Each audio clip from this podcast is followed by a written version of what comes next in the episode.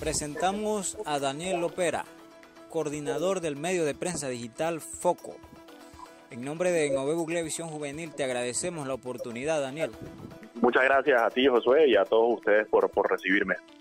Bien, eh, dentro del colectivo de Nove Visión Juvenil y parte de la población panameña también hay, una, hay mucha expectativa con lo que es Foco y quisiéramos que nos ilustre, quizás la, la pregunta esté de más, pero nos gustaría que nos ilustre para aquellos panameños que apenas están conociendo a este medio digital Foco, ¿en qué consiste? Claro, mira, Foco eh, lo pueden seguir en las redes arroba Foco Panamá y también en la página web focopanamá.com. No ve Google, eh, nosotros somos un medio digital eh, lo que contrasta un poco con, con, los medios tradicionales es que son mucho más ágiles, en el sentido que podemos sacar información mucho más rápidamente eh, y ponerla en las manos de las personas, ya sea por medio de nuestras cuentas de, redes sociales que las personas siguen, pero también tenemos unos grupos de WhatsApp donde las personas llega la información directamente a su celular, eh, más que todo videos o infografías dando la, la noticia. ¿Cuál es la idea de nosotros?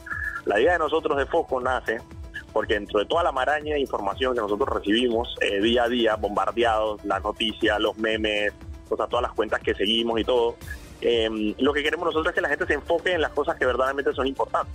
Eh, hombre, no es que no es que las cosas triviales no sean importantes, pero ahora mismo estamos en una situación en, nuestro país donde donde la democracia lastimosamente eh, está bastante débil y lo que necesitamos es que la gente esté informada de qué está pasando en la Corte Suprema de Justicia, qué está pasando en el Ejecutivo, dónde están los casos de corrupción, cuál es la trayectoria de los diputados que están en la Asamblea Nacional. Entonces, esa información es muy importante y queremos que la gente se enfoque en eso, más que irse por ah, bueno, o sea, que si eh, bueno, programas de televisión o lo que sea, si no damos la noticia solamente en este aspecto. Pero aparte vamos un poquito más allá y también lo que hacemos en nuestro canal es impulsar a las personas a que tomen acción más allá de que solamente reciban la información, se indignen, eh, les dé rabia por lo que está pasando, eh, les, siempre les decimos vayan un paso más allá y quizá únanse a una organización juvenil, eh, únanse a algún tipo de organización eh, comunitaria, pidan a, su, a, sus gobiernos locales que, que, que cuentas sobre los fondos, o sea, siempre tratamos de que el ciudadano vaya un poquito más allá. Foco es, una, es un conjunto de, de, de iniciativas eh, está claramente, que es de Mauricio Valenzuela, La Puerta del Horno, que es de Irma Planel, el Ñegue Noticias, que es de Simón Tejera y, mío, y aparte Movín, el Movimiento Independiente, y nosotros juntos entonces somos los que hacemos foco y somos los que estamos en el día Es bien conocida la frase, Daniel, de que nadie es monedita de oro para quererle bien a todo el mundo. Por ende sabemos que algunos medios contrastan con los fines de foco. En nuestro grupo en UV Visión Juvenil creemos y respetamos el derecho a la libertad de expresión.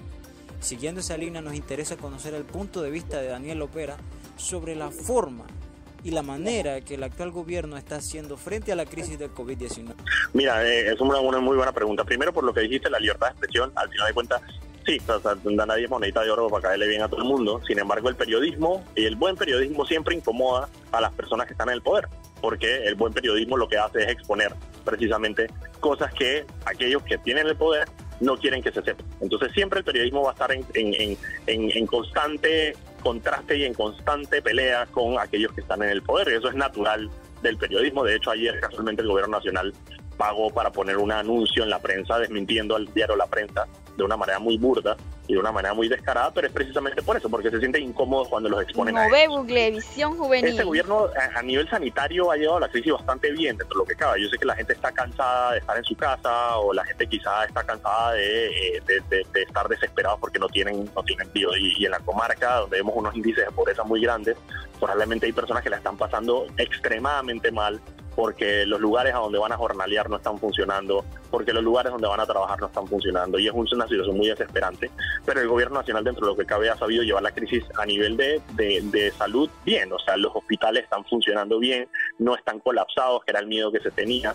Y ahora lo que viene es precisamente esa parte del gobierno nacional donde tiene que empezar a resolverle a las personas, porque si una persona, por ejemplo, de la comarca, el gobierno nacional le dice, usted no puede salir de su casa, y una persona está ahí eh, eh, en su casa sin trabajar, el gobierno nacional tiene que llegar a tenderle la mano y ayudarlo.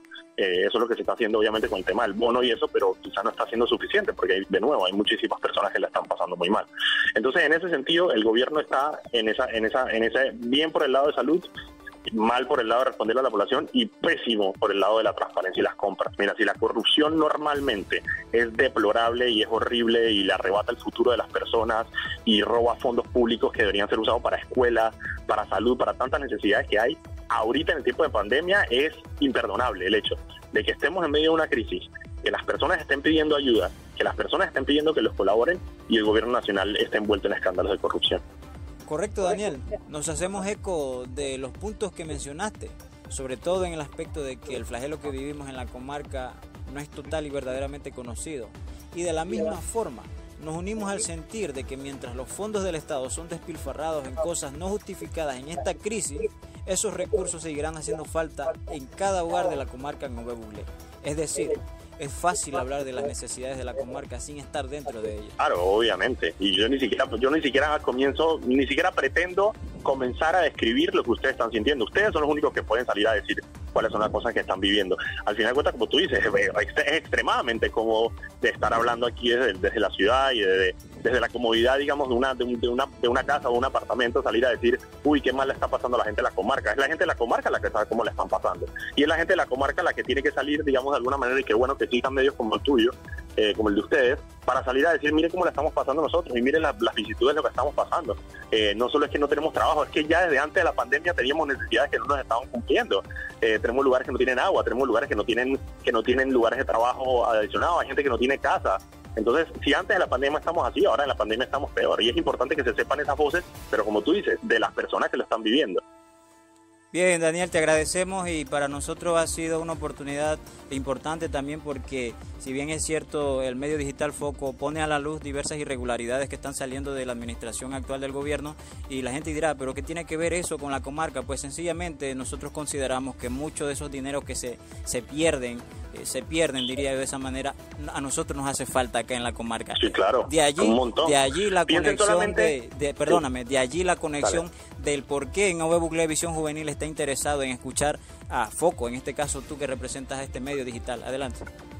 No, sí, y te, diría, por ejemplo, que la, la gente piense en, los MISACAPs y en los centros, de salud. O sea, cuando tienes una comarca, eh, lugares en, la comarca donde no tienes un centro de salud, piensa que, es que ese centro de salud cuesta un dinero y ese dinero está siendo despilfarrado en otras cosas.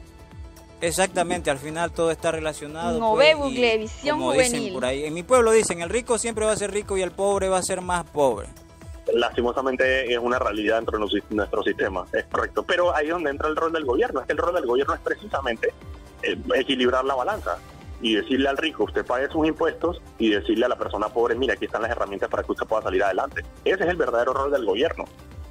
Listo, Daniel, te agradecemos y de parte del colectivo Nove Bucle de Visión Juvenil esperemos que haya foco para rato aquí hay foco para rato y espero, por ahí tengo un par de gente en la comarca que me ha invitado a la comarca después de que salgamos todo esto, así que por ahí estarán dando una vuelta. Listo, nos unimos a esa invitación también y te esperamos por acá para compartir nuestras vivencias, nuestra manera de vivir, todo lo que somos también.